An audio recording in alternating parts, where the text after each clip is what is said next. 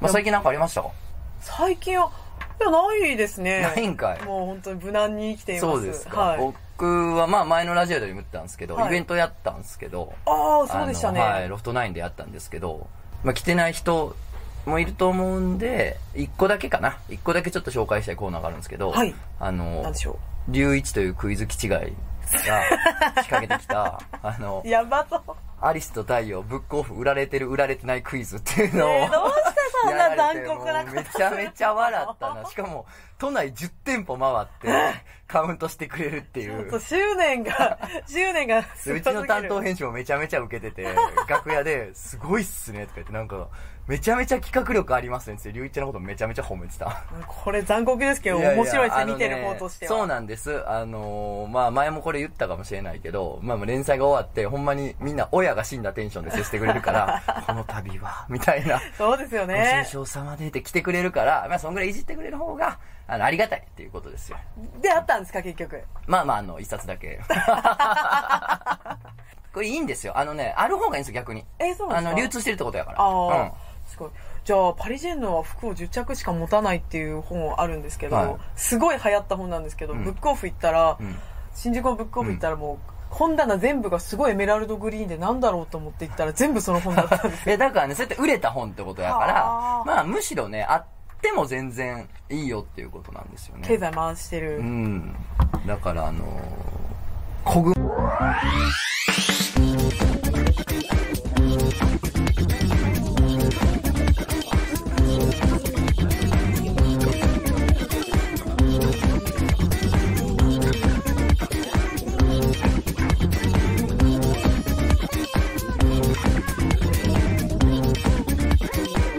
漫画犬。皆さんこんにちは。ラジオ漫画への決動編のお時間です。お相手は私、漫画を描いてる人、とつの高秀です。本日も最後までよろしくお願いします。お願いします。えー、今日は相方の漫画を描いていない人、モンゴルナイフですあモンゴ。ルナイフさん どうもどうもご無沙汰しております。どうもお久しぶりですラジオではご無沙汰やね。そうですね、もう久しぶりの会談会じゃないですか。ほんまにね、忘年会とかでは俺らもそうちょ会うけどね。くちょく顔合わせてますけど、うん。まあお変わりなく。そうですね、まあまあ、ひどいウェディングハイでもうちょっと結婚したので、お、さらっと。はい。まあまああのーそうか、昨日か、記事公開されてるもんね。はい。と思うんですけども、めちゃめちゃなウェディングハイでですね、うん、なんで最初に特になんもないっすねってね。はいあんまりなんもなかったんや、結いや、構。なんもないですね。それしかないんですよあ。、そういうことか。もう、だからおもころの人と喋っても、んなんかあのーうんことかちんこの話とかしてても、頭の中はもう本当に、Can you celebrate? みたいな感じだったんで。ずっとハイなんや。はい。もう全然みんなとの会話も、なんか頭に入ってこないんですよ。困ったなもう今日会談会って聞いて、いや、どうして私かなり今ウェディングハイなんだけどなっていう。。じゃああんまりね、ハッピーな空気やから、あんま怖い話もないかもしれんね。全然自分の中の怖い話落ちてこないですね。いや旧姓旧姓モンゴルナイフなんじゃ。もう旧姓モンゴルナイフですね。もうほにゃららナイフになりました。違うナイフになってるよね。ね、多分今頃ね。なるほどね。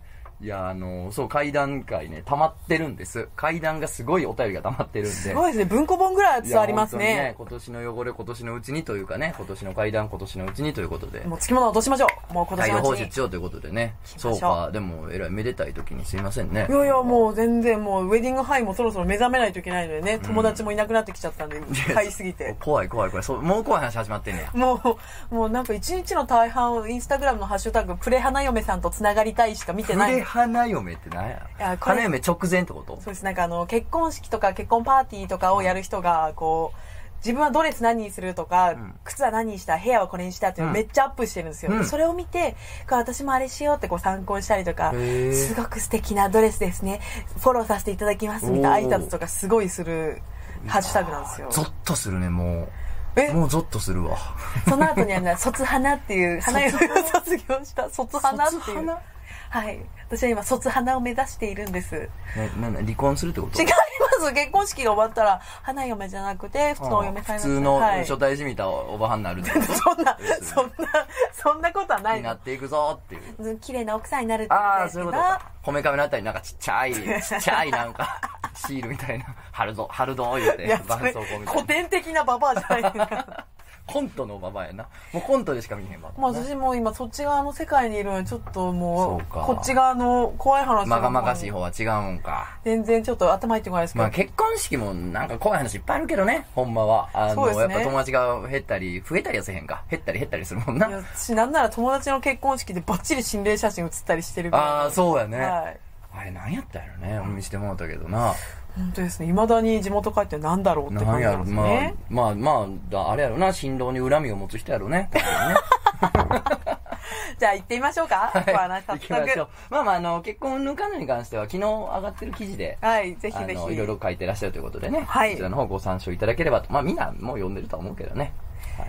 よろしくお願いしますはい、じゃあ行きましょう。はいえーとね、お名前、きひめさん。はいはい、えー、とつのさん、ゴルナイさん、こんにちは。チャえー、階段祈願を投稿させていただきます。私は弟と二人で 2DK のアパートに住んでおります。うんえー弟は仲、弟とは仲が良く、いつも深夜に大喜利などをして遊んでいます。レベル高いな仲ええな。本当に仲いい兄弟と大喜利したくないよ本。当血繋がってる？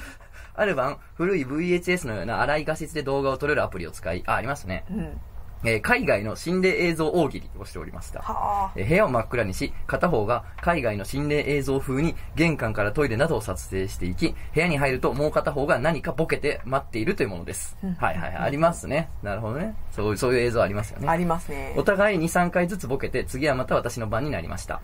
結構やってんな。すごい 真っ暗な部屋の中でミニカーを2つ口に含んで待っていると、玄関、風呂、トイレを回って弟が部屋のドアを開けました。えー弟がカメラを近づけてくるのに合わせて口からミニカーを吐き出しました。えー口の中がひどく鉄臭かったです。しかし、その映像は部屋に入ってくる直前で途切れていました。えーええ容量不足で撮影しきれていなかったのです。えーふざけんなしばくぞと弟を叱責していると、風呂場からガチャッと音がしました。二人とも驚いて見に行くとドアが全開になっています。えードアが半開きだったから何かの拍子に開いたんだと思おうとしました。はいしかし、直前に録画した映像の中には、弟が真っ暗な風呂場でドアを開けた後、ガチャッと音がするまで閉めているのが録画されています。えー、ちょけていた私たちに向かっての、ほんまもんここにいますぜというメッセージの上でゾッとしました。しょうもない話ですみません。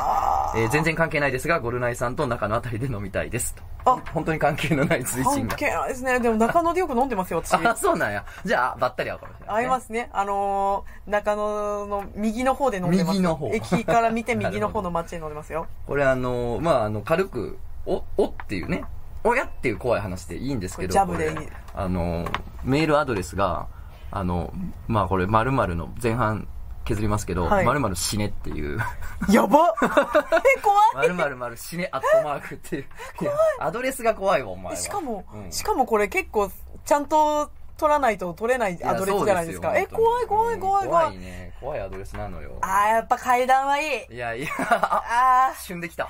ー、あー、ええ階段はいい。ええ具合に もっとください。どうな？ってんくれ。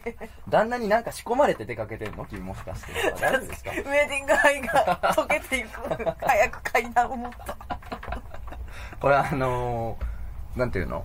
カメラを回していったら何かをして待っているタイプの大喜利さ、はいあの、昔、ごっつい感じかなんかでもあって。懐かしいうん それでさ、みんなちゃんとさ、ちゃんとボケるのよ。はいなんか、このミニカー口から出すじゃないけどさ、もう、おもろいことが起こってますみたいな。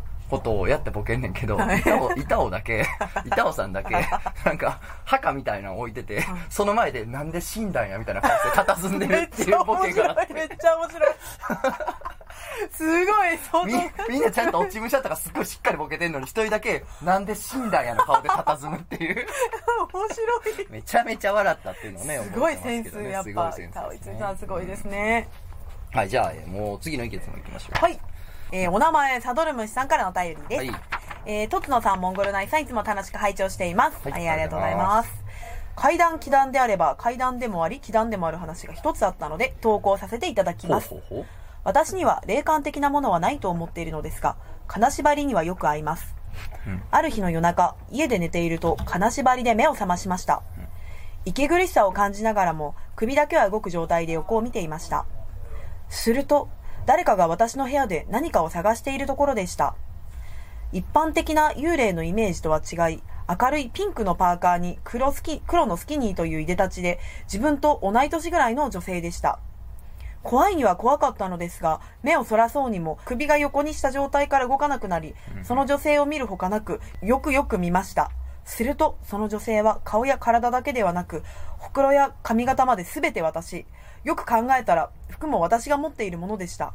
私やんと気づいた瞬間に女性はこ彼女はこちらを向き驚いたような顔をして消えましたあれが何だったのか今もなお一切わからないのですが不思議な体験でした自分を見たという類の話はあまり聞かないので投稿してみましたうん。へえなんかね。不思議ですねあのー結構、階段期段階というと、多いお便りが、なんかその、かな寝てたらこんな不思議な声聞いて、とか、うん。金縛りでって、すごく多いんですけど、大半が、まあ、夢やんっていう、その、まあまあ、夢じゃんっていうので済んじゃうお便りやから、まあまあ、あの、読まなかったりもするんだけど、これも、それはなんか、そのくくりに入れようと思ったら入れれんねんけど、出たものがちょっと奇妙で面白いから、ですね。ありやなというか。しかも途中で気づくんですね。初見じゃなくてそうそう。だんだんいやこれドッペルゲンガーいや、そうよね。ねなんかこう、ピンクのパーカーの時点でちょっと面白いやんか。そうですね結構現代の人大概のってねね、なんかその、変な、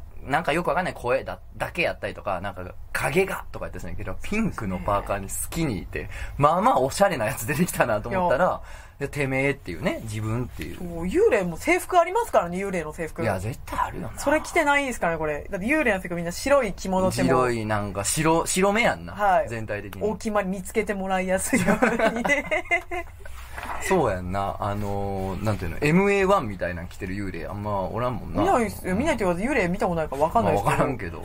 で大抵でも大抵白い。白いですよね、うん。それが白が赤に染まってるとか。なんかね、もうお決まりのお洋服あるのよね、うん。これ珍しい。珍しいパターンで。いやでも金縛りに合わせて出てくるのってめちゃめちゃ卑怯じゃないですか？いや、ほんまやんな。本当今の状態であったらなんか多分冷静に対対処いけるんですけど。あ、ちょっと、あの、今、録音してるんで、って言えるもんな。僕寝起きとかあのお風呂に入ってこうなんか無防備な時に出てくるのってめちゃめちゃ卑怯じゃないですか？え、卑怯やけど、やっぱお化けも怖いんちゃう？その、やる気全開の時に出んの、相手の前に。あやっぱ塩とかパッてすぐ投げてこられたらさ、ヒッってなるから。こっちも全裸で応応戦しますね幽霊が出てきたらななるべくね、風呂とか寝てる時とか、勝てそうな時しか来おへんのちゃう？なるべく。自分が幽霊だったら、ん。夜ゆやっぱ夜はお化けでそうで怖いじゃないですか、ん。幽霊になっても同じような気分だと思うんですよ。だってそのままだし。まあそうか、じゃあ夜、そわそわするか。お化け出たらどうしよう。うわ幽霊だお化けだどうしよう。お化けが？怖い。お化けのくせに？お化けなのに怖い。生意気や。お化けの分際で。いやーで金縛りになんかあったって話ちょくちょく人と飲んで聞くんですけど、うん。すごい仲いい子でお化け全然信じてない子から、うんうんうん。突然なんかこの前されたんですけどトトさんにも怖い怖っと思って LINE したんですけど、うんうん。いや大した話ではないんですがその子が、うん。なんかちょっと元気がないっていうか精神的にあんま元気がない時に、なんか初めて金縛りにあったらしいんですけど、ん。なんかそうしたらこう自分の体をスーッとこうなんか寝てる状態から起き上がるみたいな、うん。上半身だけ起き上がるみたいな感じでうんうんうん。体が動い動いたって言っててでその子的には夢なのか現実なのか分からん、うん、まあまあね、そうやろね。スーッと起きた時になんか部屋に黒い塊みたいなのが来て、なんかそ口から何かスーって吸われる感じがしたでい一回吸われてバタンと倒れてでもう一回起き上がってスーッと吸われて3回吸われたらしい。3回？それではっ起きた起きたっていうか気がついたみたいな感じで、でなんか怖かったってでも夢か現実か分からんって言ってたんですけど、でその子一緒にスポーツジムとかよく行くんですけど、うん。足がめっちゃつるんですよ。でうん。昔そんなことなかったのに、うん。ななんか足すごいつるよねみたいなうん。話したらこの前したあの金縛りにあって座れた日の夜からもう足がすごいつるようになっちゃったって言っててなんか何かを持っていかれたのかかまあ、もしれない。なんかのその体が出してるサインなんかもね。はい。単純に。なんかそのお化けとかじゃなくて、体が、いや今なんかこんなことがここがこうなってるよっていうトラブルが起こってるよっていうのを、夢で教えてくれてるのかもしれないね。ただそういう話も聞くもんね。ただ。ですね。でその子は別にくっつけてなかったんですけどこの子のこのスーって金縛りには何日か前に自殺体見っけてるので、なんか。その子が、はい。あら、なんかなあららららら。私短絡的な人間だからスーって繋がったんですけどなるほど。その子だけはなんかえなんで金縛りにあったんだ怖いいやい。やいや、3日前になインドル、その、人の死体見てんねんからさ、亡き殻、亡き見てんねんからちょっと結びつけるよいなや。そうなんですよどこで見っけたんやろいやなんか住んでる家での庭で見っけた。庭？なんかバーンって音がしてエレベーターが落ちたかと思って見に行ったら、し死んでたみたいな。あ、マンションかなんかはい。で、そうそうそう。飛び降りしはった人がおること？そうなんですよ、ええいや超超いいマンションなんですよね。へえいやななんかもう飛び降りてもうなえらいことになってそうやからな。で見つけてすぐ通報して。いやでもバッと見は全然死んでる感じしなかったそうか死んでる感じしなかったんや、は意外とそうなんやな。血とかもそんな出てなかったので、へでも本当に何かが爆発したと思って、まあ、バーンってすごい音するって言うもんね。で通報しなきゃと思ってそってよたら倒れてたらしいんですよでその後すぐ金縛りになってす時間さえそんなもん俺やったら人降ってきた死体見たらびっくりして足つるわ。いや本当に。その場でつるわ足。いやーここれ怖いなと思ってトツノさんにすぐいやーそうです。連絡あのしたんですけど。いやーまあとりあえずその子に関してはなんかあれですね。ミネラルとかをちゃんと取っていただいて。そうですね。いやー でもあれですね。あんま怖い話しない人がしたのでそう。怖かったそれが怖いね。んな、はい信じてない人がする話ってねやっぱいいんですよ。お化け頭の先てっぺんからつま先まで信じてる人の話ってなんかなんかそうですね。それ見間違えちゃうみたいなのもう全部お化けにするやんか。脳で虚像を作り出している可能性がある。全然信じてへん人がでもこれだけは不思議やったなって話は割にいいっていう法則ありますね。そうなんですよね。うん今日陽キャの人からそういうの聞けると面白いですよね。えー、じゃあ次行きましょう。はい。えー、お名前、猫派娘さん。猫派、犬派、猫派の猫派ね。はあ娘、猫派娘さん。えー、はじめまして、猫派娘と言います。えー、遅ればせながら最近になって漫画犬にはまり、もう遅ればせやぞお。えー、毎朝通学中に聞いている高校生です。あ、高校生さんですね。ありがとうございます。ねえー、中でも特に好きな怪談祈談コーナーに送らせていただきます。ありがとうございますこれは私が小学生くらいの頃に体験した不思議な話です。えー私は特に霊感があるわけでもないし、そういった類の話は正直全く信じず。おおうんただただエンタメとして楽しむ程度なのですが、これは本当に不思議な話でした。えーその日は普通に家で過ごしていて、母と他愛もない会話をしながらゲームをしていました。すると、母方の実家から電話が来て、母が電話に出ました。何かあったのかなとなんとなく思いましたが、そこまで気になったわけでもなく、私はずっとゲームを楽しんでいました。その時、不意に線香の匂いがしました。おえーかすかではありましたが、気のせいで済むようなものではなく、確かに線香の匂いがしたのです。なんというか、匂いが鼻の前をスーッと横切った感じでした。しかし、家には仏壇などの匂いの原因となるものは一つもなく、窓が開いてたりしたわけでもないので、どこかから入ってきた匂いでもありません。ちょっと嫌だなぁと思いつつ、またゲームを再開しようとした時、ふと母の電話に耳を傾けました。もちろん私には母が電話に対して受け答えをしている声しか聞こえないので、どんな話をしているのかははっきりとはわかりません。しかし、声のトーンが暗く、何やらあまり良くない話をしているようでした。一通り話を終えた母が電話を切りました。私はなんとなく察してしまい、思わず母にこう尋ねました。誰か死んだの？この問いに母は驚き、なんで分かったの？と聞いてきました。そこで信じてもらえないだろうと思いながら、線香の匂い匂いのことを話すと、母は不思議ねと答えました。えーお互いになんとなく不気味さを感じながら、その時はこれで終わりました。えーしかし、そこからしばらく経った別の日に、また同じようなことが起きたんです。状況は以前と同じ母が電話をしている最中でした。また線香の匂いがしたのですが、今度は少し違う様子でした。えーというのも、線香の匂いがより強くしたのです。えーえー前は通り過ぎる感じで一瞬でしたが、次はもっと強く、私の鼻先にしばらく感じました。絶対良くないことが起きたと感じた私は、また電話を切った母に同じ質問をしました。えー誰か死んだの？しかし母は黙っています。胸あたりがザーザーして嫌な気分が強まりました。すると母が突然わっと泣き出したのです。えー初めて見る母の泣きっぷりに困惑しましたが、どうやら母が大好きだった親戚のおばさんが亡くなったらしいのです。えー私はおそらく会ったことがない方なのですが、よほど思い入れがあるのでしょう。その日は、母はずっと落ち込んでいて、まだ幼い頃の私は簡単な言葉で慰めることしかできませんでした。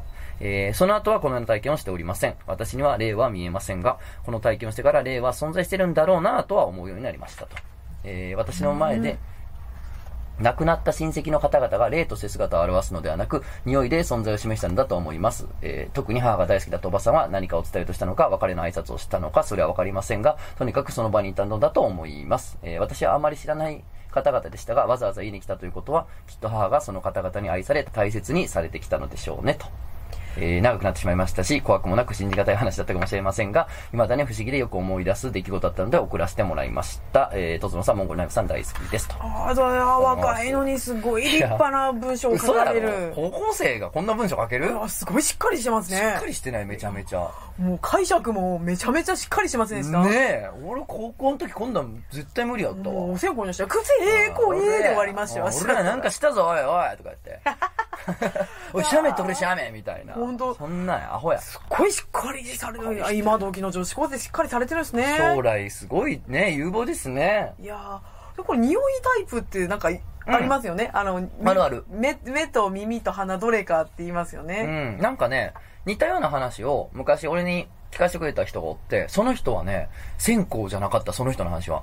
なんでしょう？その人はね、焦げ臭いって言ってた。えまあ焦げ臭い匂いがしたら、なんか親戚に不幸があったりするって言ってた、その人は。ええいや、まあ人によるんやろな。まあ焦げ臭いっていうのも、一個の正解かもな。焼かれとるわけやからな、最初。そうですねうん。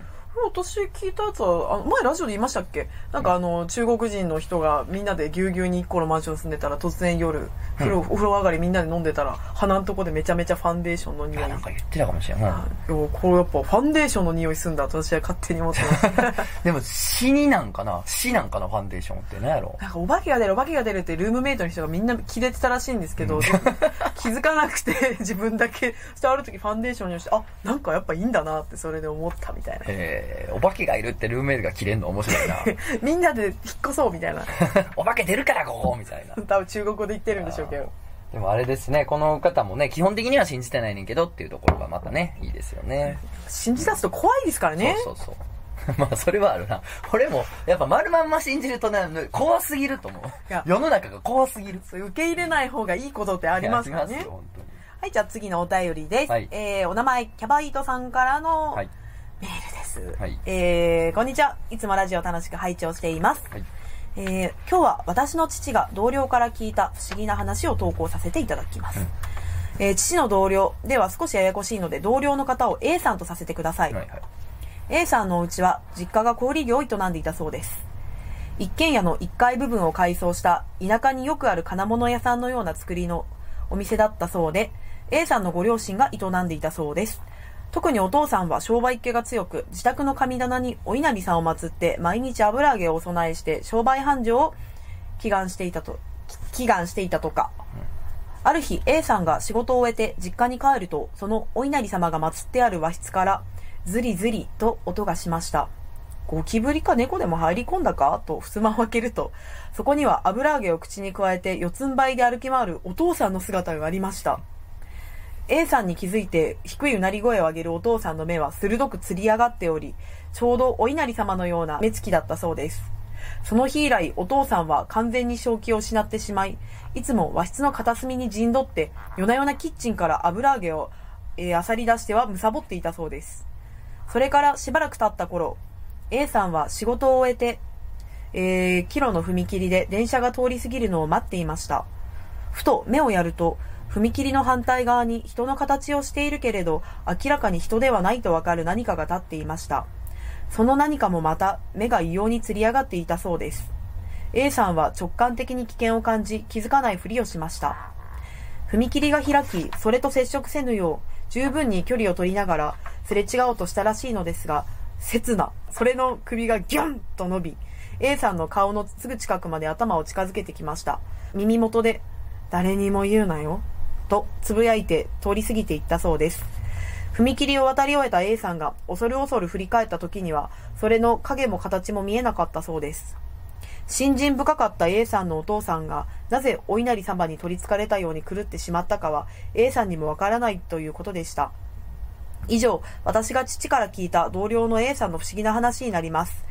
えーラジオの尺つなぎとしてでも使っていただければ幸いです。長文乱文失礼いたしました。これからもラジオを楽しみにしています。うん、ありがとうございます。ありがとうございます。なるほど。怖いですね。いやー、狐の話ですよ。ね。これでも、お稲荷さんって本当は狐じゃないですよね元は。なんか言うよね。な、なんやっけ？なんか、狐は眷属なんやっけ？狐はなんかどっかでなんかわい、なんか話が変わって狐っていう風に置かれてるけど、本当元は人間の神様とかなんとか。あの、ライターのチップタゾさんっていうああの人神社詳しいもんね。そう。大稲荷さんについて結構きっちり調べたうんうんうん記事でそんなんか書いてあったんまあ、だけど。狐って眷属なはずなんだよね。その、要するになんかその、しその神様に刺激されてる動物？そうですね。なんじゃないかな。よくさ、こういうので出てくるさ、もう目がつり上がって、みたいなのあるやん。はい。狐って実はそんな目つり上がってなくない？時々思うんだけど。狐かわいい。かわいいやん。ちょっと違うんかな？なんかその狐とお稲荷さんってよ、また別のもんなんかな？なんなんでしょう。なんか動物動物のことよくわかんないんですけど、なんか昔とある人に誘われて、うん。なんか霊感修行っていうやつに、うん。行か連れて行かれたこといがあって。ろんなことやってんな、自分も。なんか、霊感修行かいな。霊感修行ってなんか受けると思って行ったことがあるんですけど。受ける、俺も行ってまうかもしれん、それは。どんな誘われたらめっちゃ面白いから行くじゃまあ、ないですかおもろいもんな。そしたらなんかもう真っ暗に閉めた真っ暗に暗幕張ったお部屋っていうか道場みたいなところではもうなんかでろうそくがいっぱい壇上にあって、たはい太鼓とかドンドンドンって鳴らしたら、うんまあ、まあちょっと唱える言葉があるんあ。ですけどまあまあ、ちょっと儀式っぽくていいね、ワクワクしてくる。はいみんなそれ1万回言うみたいな1万回。うちの弟もそんなんやってんなと思ったんですけどお確かにな。弟さんもやってあったもんな。まあそれともちろんなんかもうちょっと、まあちょっと呪文っぽいやつぽいやつね。うん。でで絶対目開けるなって言われてへてー目を開けると、うん皆さんについているで、まあ、特にうん動物の方なんかなんか畜畜小畜畜生そう畜生霊みたいなのに呼ぶらしいんですけど、がなんか取り付きますみたいな 取り付くと動物みたいになっちゃいますみたいな高け？うん。言われてえー、めっちゃウケるずっと目開けとこうと思ってギンギン？もうギンいや、いや、ギンギンかいってなるよ、向こうの人も。でみんなみんなこうやってこうやってあの手を合わせて前を見てそう目つぶってるから、こっちはギンギンでも誰も注意してこないんですけあ、どそうか。もう始まったらもういやすごい人いっぱいいましたよ150人ぐらい、ええもうすごい人いたので。すごい場所。目ギンギンに開けてちょっとこう背伸びしてこううん。座ってるんですよこう背筋伸ばしてうん。なんか本当にどこにいんだ畜生霊と思って来いよって。うん。はい、見てたんですけどいや全然自分は何もなかったんですけどでも始まってやっぱあの1時間ぐらい経ったんですかね。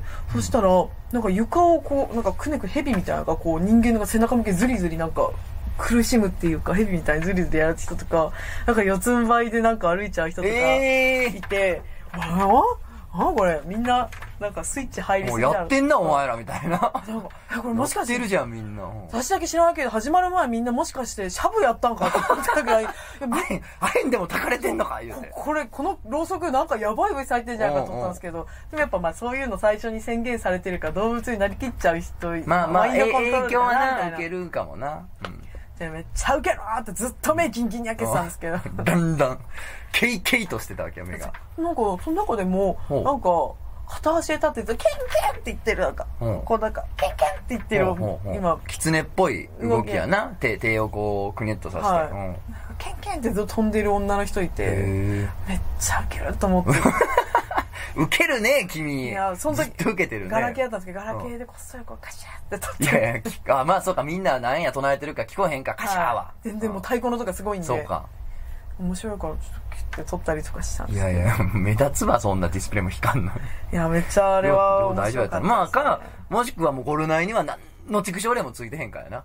いやなんか目を開けるとついちゃいますよって言われたんですよあそういうことない。ギンギンに開けてたんですけど何も起きなくていやものすごい、もうなんか、すごい鬼みたいなのがついてんじゃん、お前には。確かにゴリラの人に。だから周りの畜生霊が、うわ、あれあかんわ。もう鬼みたいなすでについてるもん、みたいな。やー股間丸出しの。ももう 終わった後もみんなすごかったですよ本当なんかケンケンって言った人とかはそのままどっか行っちゃってう、どっか行っちゃったんだ。あの終わった後運ばれてっちゃいましたよ、えー。救護室というかなんかどっかに。トランス状態なのな、うん。一種のな。わざとみんななんかすごいあ霊が見えるようになったとかよく書かないこと言ってて、あ何も見えねえと思ってそれは違うよ。それは自分ギンギンやったからやんか。ちゃんと閉じてな。正直唱えてもいないから、そう、そうや。全部やらんとちゃんもうと。なんか見えるようになっても困るけどな。参加費めちゃめちゃ払ったのにな高そうやな。いやすっごい高かった泊まりだったしすごいな。いや、面白い体験してますね、さはいすがに。すいません長くなっちゃっていえいえ。なんかうちのじいちゃんも、すごい、まあ、田舎の方の戦前の人やし、はい田舎の方出身やねんけど、なんか村に一回、なんか蛇付きが出たとか言ってたな、子供の時聞いたわ。なんかゆなんかそう田舎の人いますよ蛇とか竜とか言いますようね、ん。で、蛇付きってどんなんなんて聞いたらね、なんか、ほんまに、ほんまかいって笑笑ってもうたけどな、いや、なんかな、ほんまな、柱に巻きつこうとすんねん、言うて。え？頑張って。それちっちゃい時蛇に育てられたんじゃないやいや、それ、蛇が？はい蛇に育てなんか、ちっちゃいネズミとか加えて持ってきてはい。子供育てんの？餌やでって。いや勘弁してくれ。まあでもこのね、えーキャバイトさんの話ね、なんか、お稲荷さん祀ってた人がお稲荷さんに取り憑かれるっちゅうの、なん、なんや理不尽な話であるけど、まあなんかやってたんかもな、知らんだけで。そのなんかバチに当たるような、いやシャブを打ったんじゃないですか？結局、まあ全部シャブやからな。全部幽霊はシャブ階段の最後にそれつけたらええのよ。あの、こんなん出た、あんなんあったって言った後に、でもその時私ね、シャブ。じゃあそうよ。じゃあそうよ。全然怖くなくていいですね。怖かったらオチ、オチに、まあ、シャブやってたんですけどね。ななさん、シャブをやってたんだ。あの、寺生まれの T サウナみたいなオチでやっあ、た。そう。はーっつって手からなんか出して終わはいるっていう。みたいな、シャブで済ます。やってたんですよ。えー、じゃあ行きましょう。はいお名前、ずんのいちさん。はい。えー、とつのさん、ごろないさん、こんにちは。階段祈願コーナーに投稿です。えー時代が変われば心霊現象も変わるといったお話です。えー今年のお盆にあった出来事なんですが、それは私含めて4人のお友達たちと、えーバーベキューをしていた時に起こりました。えー4人のうち1人、えー T 君は遅れて参加するとのことで、私たちは先に火を起こして準備をしていました。えー準備が終わり、肉を焼き始めたあたりで、ちょうど T 君が到着しました。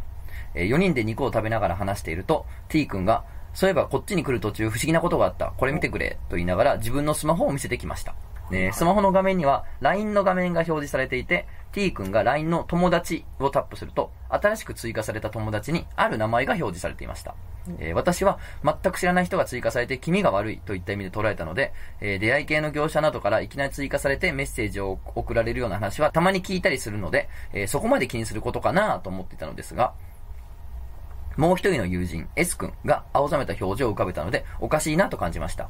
えー T 君と S 君は顔を見合わせて無言のまま固まってしまったので、私がどうしたんだよ？と尋ねると、S 君がこう言いました。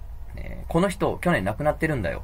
えー詳しく聞くと、えー T 君と S 君は同じ中学の同級生で、LINE に、えーさっき追加された人ね、えー LINE に追加された今は亡き友人と同じクラスだったそうです。さらに詳しく話を聞くと T 君は翌日その友人のお墓参りに行くそうで、えー一緒にお墓参りに行く予定だったメンバーはみんな追加されたと話していました。えー青ざめていた S 君と裏腹に T 君は、えー墓参り何時に来るか確認したくて LINE 追加したんじゃねえの？と、特に気に悪がった様子がなかったのが逆に少し不気味でした。え ー S 君はその話を聞いて、そうか、そういえばあいつが亡くなってから俺墓参りしたことなかったな。明日俺も一緒に行かしてくれ、と T 君に頼み、翌日の墓参りのメンバーに S 君も入ることになりました。すると、ピコンとなり、えー新しい友人が追加されました。えー S 君のスマホに浮かび上がった文字に私は鳥肌が止まりませんでした。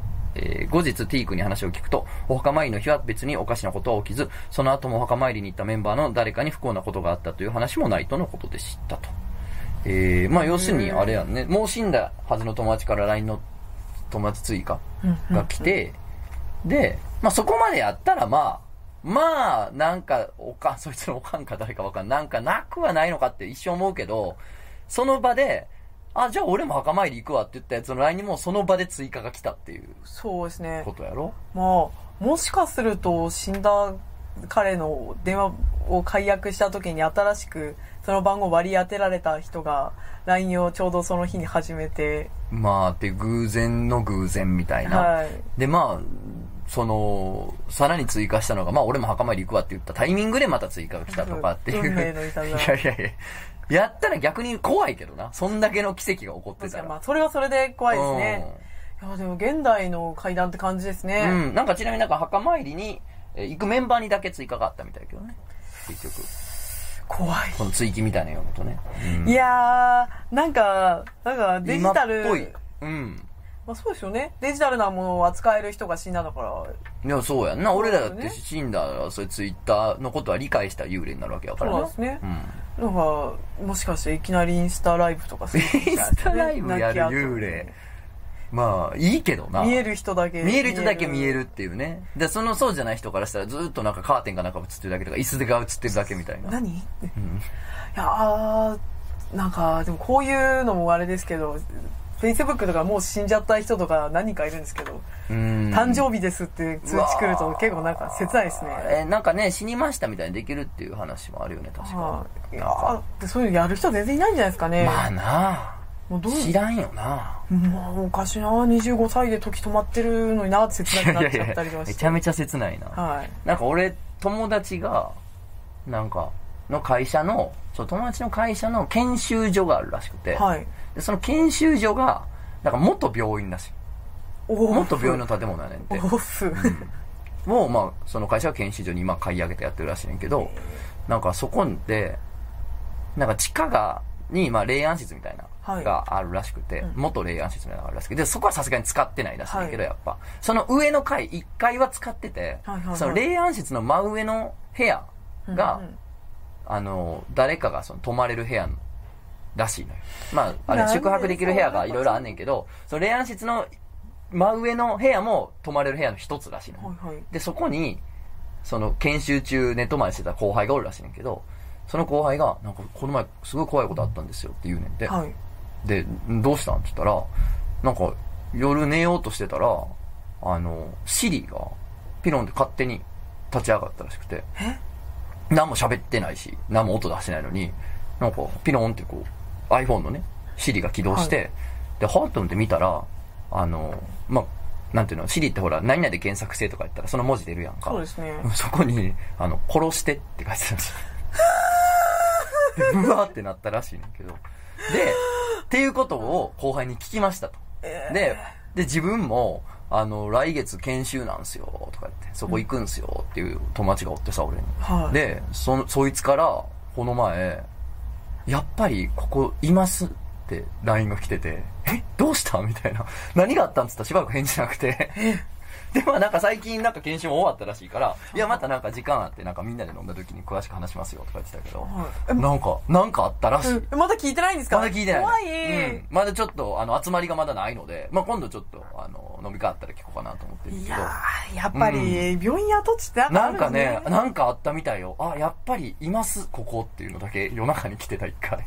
え霊安室、霊安室ってなんか気づかないですけど、いろん、結構身近にありますよね。病院跡地とか。ああ、まあ病院の跡地にはあるやろうけどな。んか、病院の結構奥とか地下にあるもんだと思ってたんですけど、うん。もうなんかないない病院だからいいんですけど東京でもないし、うん。なんかあの駅の病院が変わった形してて、うん。駅の出口の真横に霊安室くっついてる形のええ病院あって、うん。普通に友達なんか中で働いてる子が、いやみんな毎日霊安室横から通勤してるとか絶対気づかないからめっちゃ変な気持ちって言ってて、えー不意にあんねんな。僕はあんま気づかないだけで多分あると思うんですようん。っていう感じでじゃあ次のお便りですね、じゃあ次も行きましょう。はい今日はもう大放出祭りやからね。っぱい読んでいきますよ。えーお名前、あやしまれるさんからのお便りです。えーとつのさん、モンゴルナイフさん、こんにちは。えー階段祈談、大好きです。もう、ありがとうございます。なんとなく思い出した、かつての同級生の話をしたいと思います。はい。中学2年生の時、そのと、その年だけ同じクラスだった同級生がいて、その人は爪で机を書く癖がある人でした。机だけじゃなくて、椅子や壁など近くにある硬いものならガリガリと音を立てるくらい強く書いていました。ある時、彼の手をふと見たのですが、中指の爪が異様に短くて、本来あるべき半分ほどの平らにすり減っていました。そして3学期を終える年度末、クラスで写真を撮ろうということで並んでいたのですが、その彼が僕の隣に並びました。どんなポーズで撮るかという話題が出て、すぐに肩を組もうと決まって、僕と彼は肩を組みました。すると、彼は手をかけた僕の肩を爪で書いてきたのです。と、話はここで終わりなのですが、その時のなんとなく嫌な気持ちをじわじわと思い出します。拙い文章ですみません。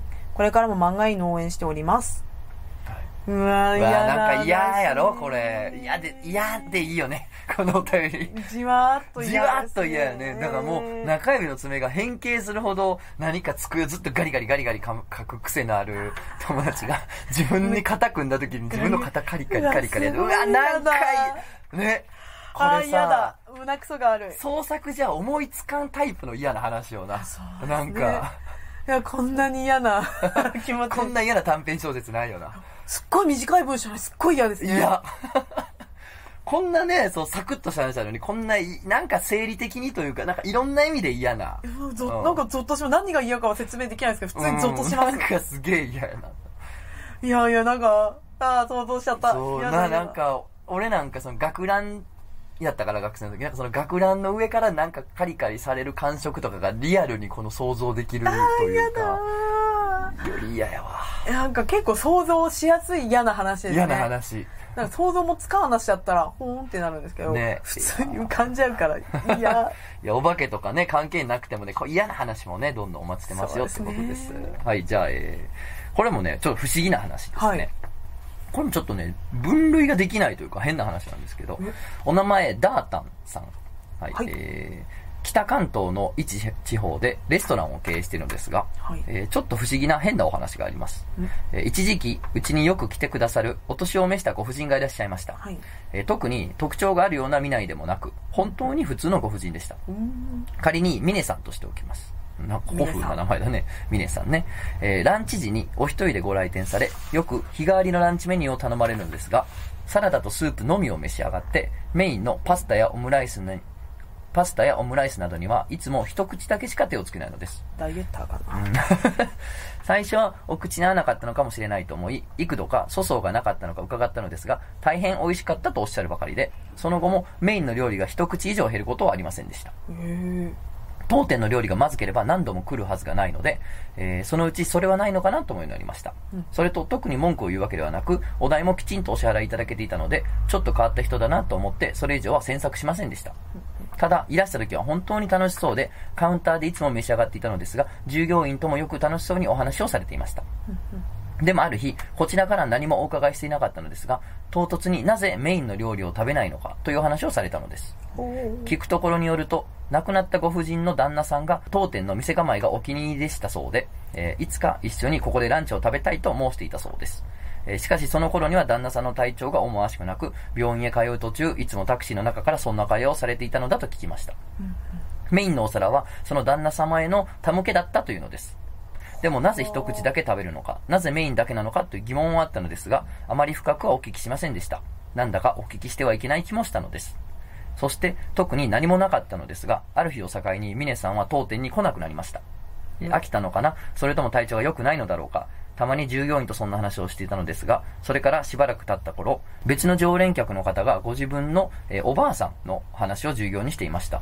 どうも、そのおばあさん、ミネさんのことのようでした。ええ。え、そうだったんですか？全然知りませんでしたよ。お元気ですか？最近お見えにならないので、と聞くと、ちょっと怪げな顔をされて、元気ですけど、祖母を捨てるのですが多分こちらには来たことがないと思いますけど、と言われたのです。もしかしてやはり違う方なのかな？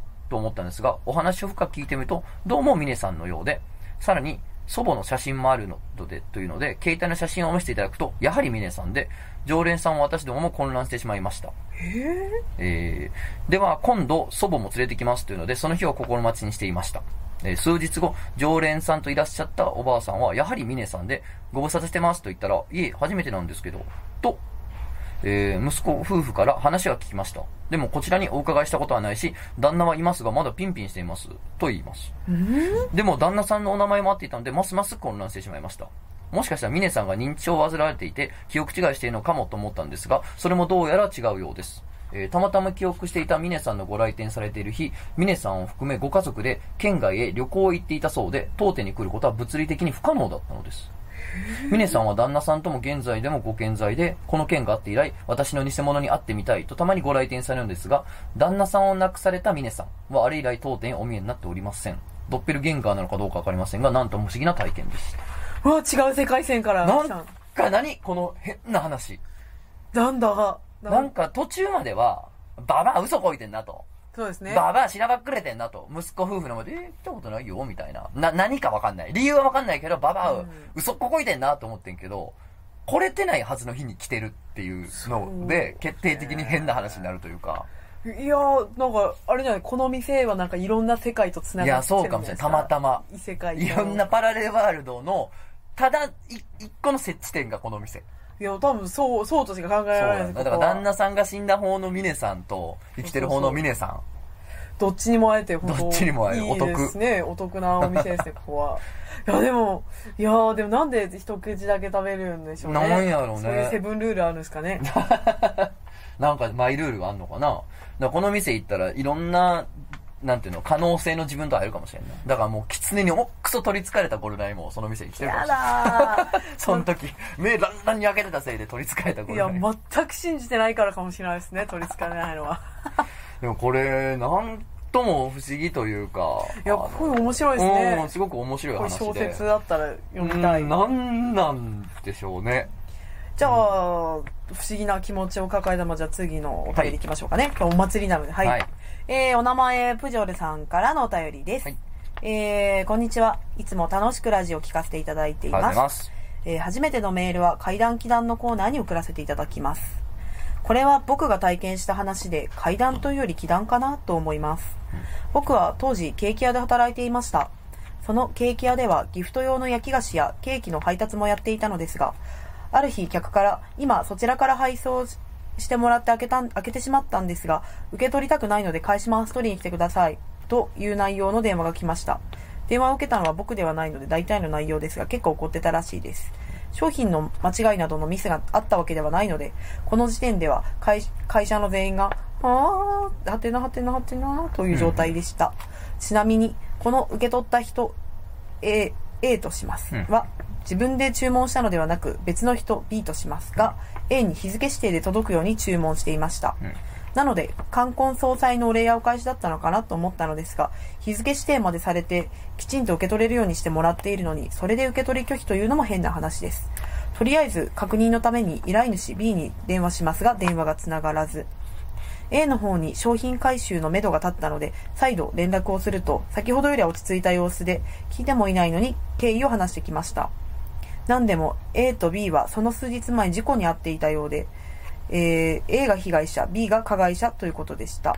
あそれで品物を受け取って送り主の名前を見た A は、あ事故を起こしたからそのお詫びの品だなと思って開けたそうなのですが、その商品の箱の外側にかけたのしには、お供えと書いてありました。えー死んでもいないのにお供えだなんて、それだけでも十分不愉快です。もちろん B の注文履歴を確認してもしっかりの詩をお供えで書くように指定しているので、こちらのミスではありません。しかし、さらに不愉快というか怖いのが、そのお届け指定日が事故の日から数えて初初7日だったこと。うんゲロゲロ。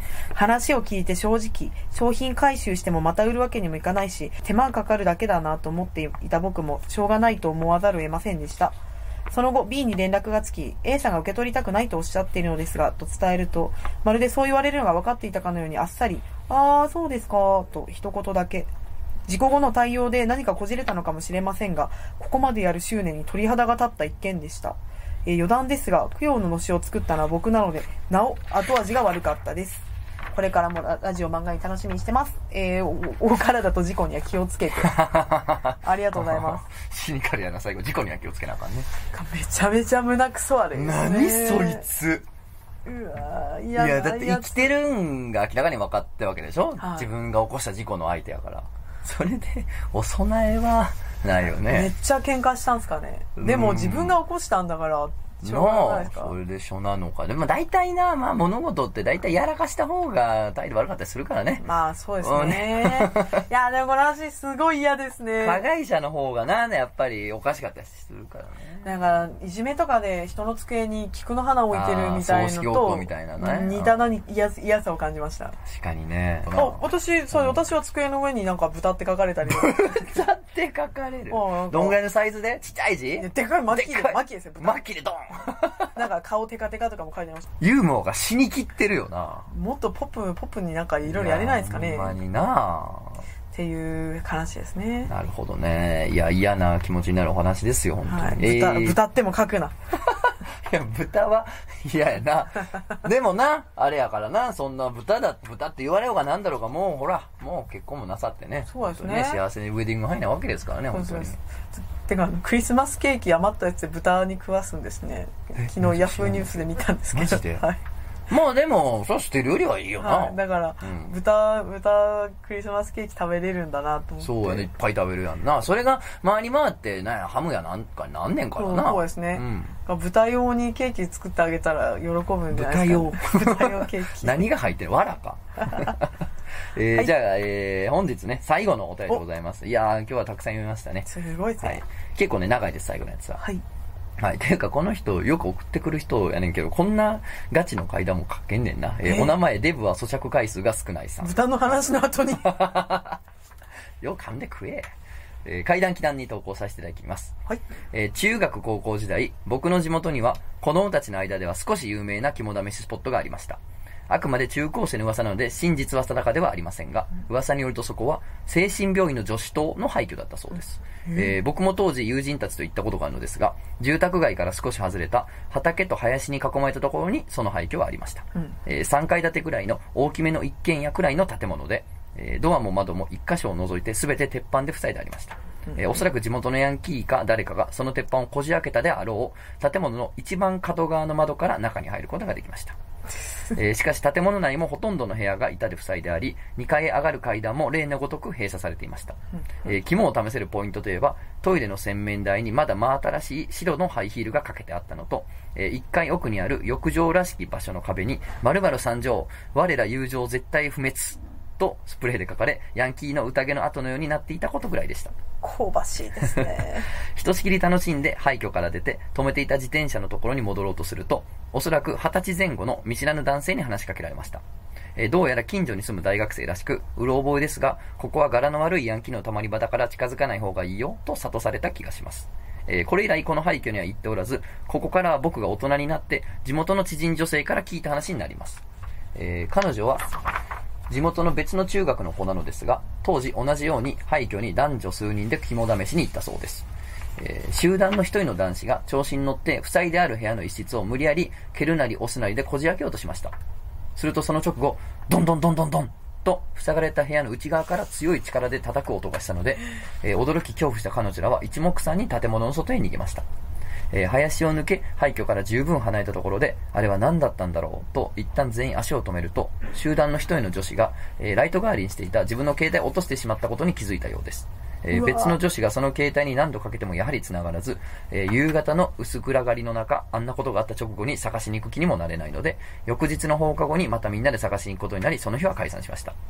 えーその日の夜、彼女の携帯に着信がありました。えーなんと、携帯を落とした女子からの着信でした。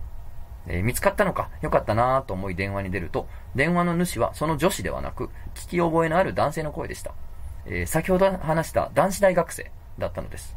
えー例に漏れず、この大学生は彼女らとも面識があったらしく、えー何度か肝試しに通うたび、当時僕らに言ってきたように、彼女らにも諭していたようです。あ、なるほど。さっきのね、あの、ヤンキー出るよって諭してた大学生のことを、この他の女の子らも知ってたわけね。うんえー散歩してたらこの携帯拾ったんだけど、渡したいからこれから会えないかな。えー時間は23時を回っていたので、さすがに外出するのは厳しく、明日の放課後取りに行く旨を伝えると、明日はダメだ。今これから来てくれ。と強引に迫られました。なんかエッチな展開ですか？ね、ちょっとドキドキしてきたよ。はい私は無理だから他の人に聞いてみて、と言うと、〇〇ちゃんじゃなきゃダメなんだ。来て、お願いと食い下がります。ここであることに気づきました。夕方落とした携帯に電話したのは、彼女ではなく、もう一人の同行者の女子だけなのです。つまり自分じゃないわけやね、その携帯にかけたのはね。えーその日は誰も大学生とは会っていない。そもそも彼女は自分の名を名乗った覚えはなく、少なくとも1週間はその携帯に電話していたので、履歴からかけることもおそらく不可能。えー怖くなって反射的に電話を切ると、その後何度も着信がありました。一件留守電が入り、着信はやみましたが、もちろん怖すぎて聞くことはできず、えー泣きながら同行者の女子に電話でそのことの顛末を伝え、慰められながらその夜は事なきを得ました。えーそして翌日、放課後に同じメンバーで廃墟に向かいました。到着すると、どこか様子がおかしい。廃墟の前にどうやら警察と野じ馬の人だかりができているのです。えーメンバーの男子が野じ馬のおっさんに何があったか聞いてみると、えー昨日の夜中、肝試ししてた小僧から通報があったんだとさ、えー首吊り死体だと。えー若い男の、えー塞がれてる部屋無理やりこじ開けたら、クソ垂れて死んでたんだと、と面白半分に語ったそうです。どうやら彼女らの後に夜中に別の集団が同じように肝試しに来ていたのでしょう。しかし、中学生の彼女たちはそれ以上の情報を得ることができず、えー目的のなくした携帯も電話しても充電切れで繋がることはなく、携帯をなくしたことにより、廃墟に不法侵入したり、事件に巻き込まれたことが親や学校にバレることの方が怖いので、えー携帯をなくした女子は、携帯はどこかに落としてしまった、と親に説明することにして、一旦この件は終わりました。帰り道、昨夜の留守電のことをみんなに話すと、みんなでスピーカーフォンで鳴らして聞くことになりました。えー留守電は数秒間音がなく無音が続きます。えくぐもった音でひそひそと男女の話し声が聞こえた後に何かにぶつかったようなガンガンって音が聞こえました。えー声や会話の内容に聞き覚えがある。えー留守電の話し声の正体はどうやら昨日廃墟に来た彼女たちだったようなのです。えー続けて大きくバンバンバンバンバンって音がし、男女の悲鳴に混じってあの大学生と思わしき男のカカカカカカカカカという不気味な笑い声で留守電は終わりました。昨日ドアの向こうにいたやつはこの大学生だったということなのでしょうか。携帯を落とす前なのになぜあの携帯からこの流れを留守電に入れることができたのか。そもそも留守電があった時間と辻褄が合わない。あの塞がれたドアの向こうで録音でもしてたのか、っていうかどうやってあそこに入ったのか、いろいろ憶測が回りましたが、結局あの携帯は見つかることもなく、通報をきっかけにその背景は取り壊されてしまったそうです。あの死体が例の大学生だったのか、本当に自殺だったのか、彼女に何の執着を持っていたのか、そしてもしあの呼び出しに応じていたら、と思うとゾッとする、と彼女は語りました。この話は彼女の中学で瞬く間に有名になり、大学生は彼女に電話した時点ですでに死んでいただの、様々なおひれのついた噂が伝播していたそうです。この話ももしかしたらそんな噂の一つかもしれませんね。ただ、廃墟と自称大学生の存在は僕も確認しているので、そこだけは確かな真実です。えー先日飲み会に参加したらこういった興味深い話を聞いたので、お便りを送らせていただいた次第でございます。長文乱無失礼いたしましたと。PS ドトの3連載お疲れ様でした。今後の活躍も期待しております。お疲れ様といえば、最近職場に夜中で一人でいると、低い男の声で、お疲れ様と聞こえてきます。せめて可愛い女性声優の声でいたわって、うって書いてますね。え、すごいこの話。これ、すごいよね。ねなんか、なんだ？シャレコアですか？シャレコアですね。なんかね、なんかじ、なんかいろいろ歪んでるんが面白いというか。面白いですこれ、シャレコアに書いたらウケるんじゃないですか？ねえ、本当シャレコアにじゃあ僕が書いたということですそうですね。いや、いや、なんでしょうね、これ。よくある肝試しの話っぽいのですが、うんなんか、なんかですね、怖いですね。うん謎が多くて。